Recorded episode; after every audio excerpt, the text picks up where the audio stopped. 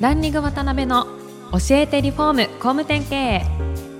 この番組はリフォーム工務店業界に特化した経営コンサルティング事業を手掛ける株式会社ランリングの代表渡辺翔一が住宅業界の経営者や幹部の方を毎回ゲストにお招きし業界のさまざまなことについてお聞きしていく番組です。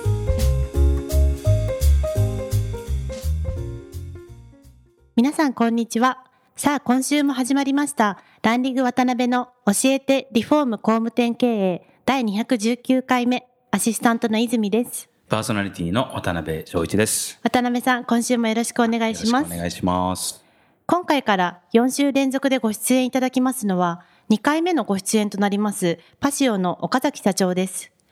岡崎社長は住宅業界ではご存知の方も多いと思いますがカラーズがあると家がリゾートになりますをコンセプトキャッチにラグジュアリーな屋上空間を全国の住宅会社を通じて提案されている会社パシオを経営されておられます2015年に設立されて以来、非常にハイペースで成長されていまして、日本全国の屋上に岡崎社長のカラーズが毎月100頭ペースで施工されています。今回2回目のご出演となりましたのは、日々進化され、また変化されておられる岡崎社長に非常に厳しいマーケットになっている今だからこそ、住宅業界経営のヒントとなるようなお話をぜひしていただきたいということでお越しいただきました。じっくりお聞きしていきたいと思ってますので、よろしくお願いいたします。はい。2回目のご出演ということで、岡崎さん、あ、トムさんでいいですか？はい。トムさん、よろしくお願いします。はい。で、あの、前回も非常に勉強になりましたし、もう非常に大きな反響もあったんですけども、皆様ご存知の通り、今非常にマーケットとしてはコロナウイルスであったりとか、うんまあ、あの、増税後の落ち込みであったりとか、非常に大変な状況になってます。で、まあ、そういう時だからこそ、ぜひですね、また、あの、トムさんにいろいろ教えていただきたいなということで、お招きいたしました。あよろしくお願いします。はい、よろしくお願いします。はいよろしくお願いします。で、あの、トムさんのですね、まあ、あの、幼少期であったり、グロービス時代なんかについては、まあ、前回のご出演をぜひ皆さんもお聞きいただけたらなと思うんですが、まあ、今回から初めて聞かれる方もいらっしゃると思うんで、まあ、簡単にですね、サラリーマン時代のあたりからバッシュを立ち上げられて現在までのですね、簡単な概要というか、流れっていうのをお聞かせいただいてもよろしいでしょうか。はい。はい。私はですね、あの、まあ、株式会社パッションという会社を今経営してまして、住宅の屋上とかバルコニーにですね、外用の家具とか、ジャグジーとか、あーシアターシステムとかですね、そういった家がリゾートになるはい。製品を展開してまして、今だいたい年間1200棟、月100棟ぐらいの家に、えー売れていってるというマーケットを5年前から創造して、今やってます。で、もともと僕は山口県下関市出身で、はい。で、大学まではそこにいたんですけど、ある建材メーカーに就職して、大学卒業して就職して、東京出てきて、で、そこで25歳の時に経営者を志してですね、えー MBA を取りに行きまして、はい。で、そこからいろんな不審事業の、社内のですね、赤字の事業の立て直しとか、あー新規事業の立ち上げとか、そういったことをずっとやってきて、まあ本当もう、まあ自分ではなんですけど、プロの経営者として、はい。もう僕は26ぐらいからですね、もう事業の経営を、いろんな種類の事業を経営してきて、で、自分で今起業して5年ぐらいやってるっていう、そういったキャリアですね。なはい。るほど。26からですよ。前回も放送を聞かせていただいたんですけど、その若い時からモチベーションがすごくあられると思うんですけど、そのモチベーションの源って何なんだろうって思ったんですけど。いきなり、すいません。これはですね、僕も今ね、い。ろんな経営塾を自分がはい。講師でやってたりとかして、いろんな社長も見ましたし、い。ろんなまあ心理学とかですね、そういうの見るんですけえど、まあ人間3つタイプがあるとよく言うんですね。はい自燃性の人、自ら燃える人。なるほど。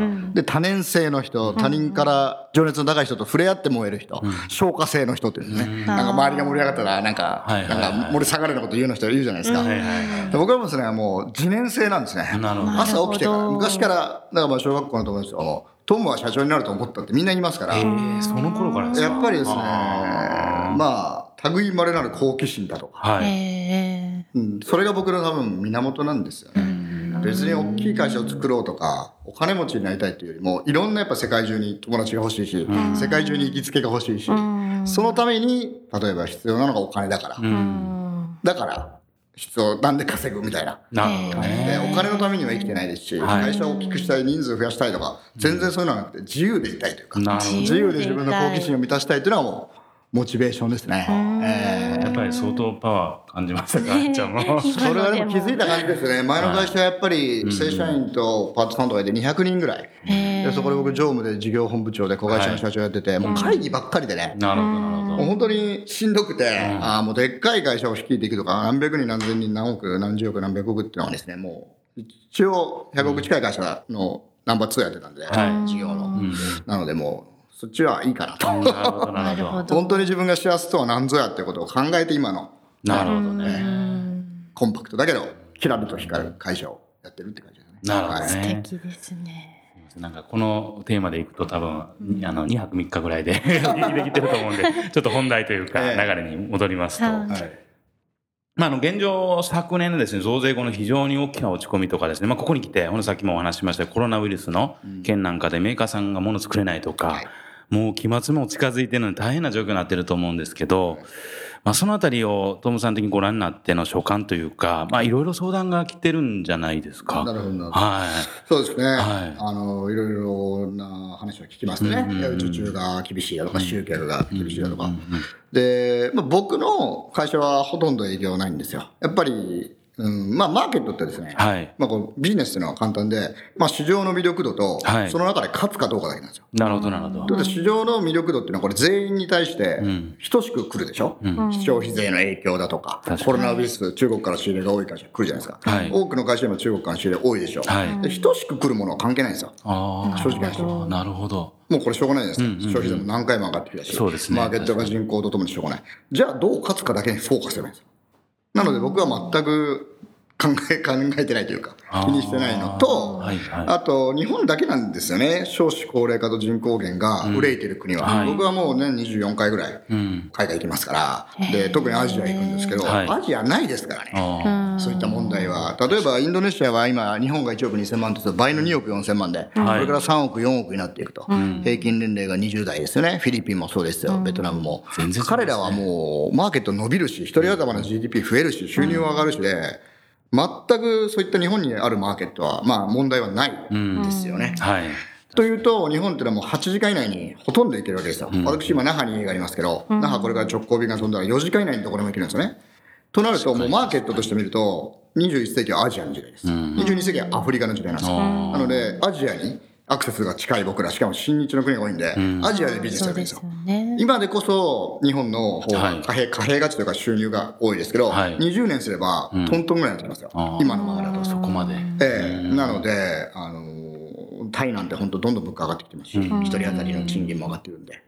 なので、マーケットのスコープを広げれば、はい。日本のサービス業とかものづくりの丁寧さとか、ん。マーケティングのうまさとかあるんで、海外に、海外と特にアジアに集中すればですね、なるほど。いくらでも枠を外して考えればいいんじゃないかなと思ってますね。はい確かにおっしゃるようにその皆さんに等しく降ってくるマーケットの変化とか、はい。そういうものっていうのは正直どうしようもできないんですね。勝つっていうところに対して注力。していくっていうところが大事っていうことですよね。で、あど。とやっぱり日々、僕らの会社はね、数億の売り上げを2人でやってます。はい。これはやっぱ break-even point を下げることと、んうんえー借り入れゼロです。ということは、何があっても、まあ、無収入生存月数じゃないですけど、そういったところは高くしておく不確実な時代だから、そういうことはやっておきながらですよ、はい。やっておきながら、ね、あの、そういったチャンスに果敢にいっていけるように経営をすればいいと僕は思ってますので。なるほどね。まあ、要するに変えれない部分じゃなくて変えれるところに影響を及ぼせるところに注力するっていうことですです。ね。コントロールできないことは、うんうんうん。もうほっといて、コントロールできるところのみに集中するっていうのがあれば、全く動じずにすべきことができるんじゃないかなと思いますね。なるほどね。で、まあ、あの、前回のご出演ももう一回ちょっとおさらいで僕も聞いてみたんですけど、まあ、現在まで何年前ですかね、2018年に、あ、7年ですね、にご出演いただいて、はいまあ、数年経つんですが、まあ、あの、前回も非常に大反響だった放送なんですが、ご自身とか会社も含めて、一番こう、進化されてる部分とか、その頃から変化されてる部分とか、ええっていうものが何かあれば、ぜひお聞かせいただきたいなと思そうですうんですけど。はい。ね、一番変化してる部分ですね。まあもちろんプロダクトはどんどん進化していって、はい。より楽しく快適に、はい。えーできるようなものっていうのがこうどんどん備わってきて、はい。グリルが本格的なものがこうね標準でついたりとか、はい。今もうジャグジーに入りながら、ん。ネットフリックスでもう映画を見たりとか、はい。YouTube 見たりとか、ん。で今もうディズニーチャンネルもねできたんで、ね、子供と入りながらいろんなアニメを見たりとかっていうのができるような空間にもなってきていて、確かに確かに。まあ、もももちろんプロダクトの進化が一つ、ん。であと僕自身がですね、はい。まあ、自分の経営スキルとキャリアをを生かしてですね、はい。まあ、経営塾とか、へー。あとは工務店さんの中のいい社長の顧問とかで、はい。えーそういった経営戦略からでそこから経営戦略っていうものをちゃんとしっかり立ててですね、でそこに僕のカラーズがあればどういうふうにこう、これからのマーケットが変の中で勝っていけるか、ばもうすごい成果が出てる会社がどんどんできてきてて、なのでそういった部分で僕も物売りから、はい。戦略から、はい。要は僕ら B2B2C なんで、はい。B2B2C の本質はですね、クライアント企業の業績アップ、売上アップかコストダウンか生産性アップ、これにつながらないと意味がないんですよね。確かに確かに。で僕が最初物を売って、はい。それを組み込んだいち早く動いた会社さんが売上アップ、シェアアップっていうのはなされたんですけど、はい。それがやはり哲学がない会社さんと経営スキルがない会社さんは、すぐあれこれ飛びつくんですね。天然素材だ、ソーラーだ、カラーズだ。なんだかんだ、でそういう会社は結局ね売れないんですよ。見てたら。ずっと同じぐらいの横ばいをあれこれやって。で結局例えば僕の知り合いのね会社名出していいんですかね。はい。もちろん。例えばコーチの検証の。はい。賢秀さん。ね、西村君なんか僕はもう5年間大親友で,、で彼はリゾートハウスを高知で作るぞ言って、ええ。ほとんどのモデルハウスはジャグジー付きで、はい。だから高知の人は最初バカにしてたと思いますよ、そんなのいらないと、でも彼は自分がリゾートに僕と一緒に行ってこれは必要だと思って、でこういう家があるという信念のもとに一貫してやりましたね。宿泊体験と思いやって、で僕は彼の成功を間近に見て僕も勇気をもらったし、あー。やっぱり信念持ってやっていくと。で、それは、まあ彼も僕の経営塾のね、最初の塾、はい。受講受講生だったんですけど、これ学んだことも活かしてくれたんだとは思うんですけど、一貫してやっぱりニーズがあるっていうものを作っていく。なるほど。っていうことを見てるんで、僕もそれにまたいろいろ気づきもあったんで、今はもう自ら自分のそういった経営のスキル、ノウハウっていうことを提供していって、で、これがマーケットが半分になっても、うん。今の3倍5倍と勝ち残れるキラッとした会社と僕も10年後20年後もお付き合いしていきたいっていうことで物だけじゃなくてなるほどな。勝ち方まで提供しますねは今のお話だと、やっぱりこういう厳しい時だからこそ、経営者の哲学であったり、背骨であったり、そういったとこが、い経営スキルであったり。あスキルであったり。本物のね。なるほどね。確かに業界的に本当に、あ、これが儲かってるぞって言ったらこっちに行ったりとか、ねあっちに行ったりっていうね、ちょっとそういう空なしの会社さんがやっぱも多いですよね多いんですよね。なるほど。まだまだお話を伺いたいのですが、そろそろ時間が来てしまいました。次回も岡崎様にはゲストにおいでいただけるとのことですので、次回また詳しくお聞きしたいと思います。岡崎様、本日はありがとうございました。ありがとうございましたあ。りがとうございました今回もランリング渡辺の教えてリフォーム工務店経営をお聞きいただきありがとうございました番組では渡辺や住宅業界の経営者幹部の方へのご質問を募集しています。ウェブサイトランリグにあるお問い合わせフォームよりお申し込みください。お待ちしています。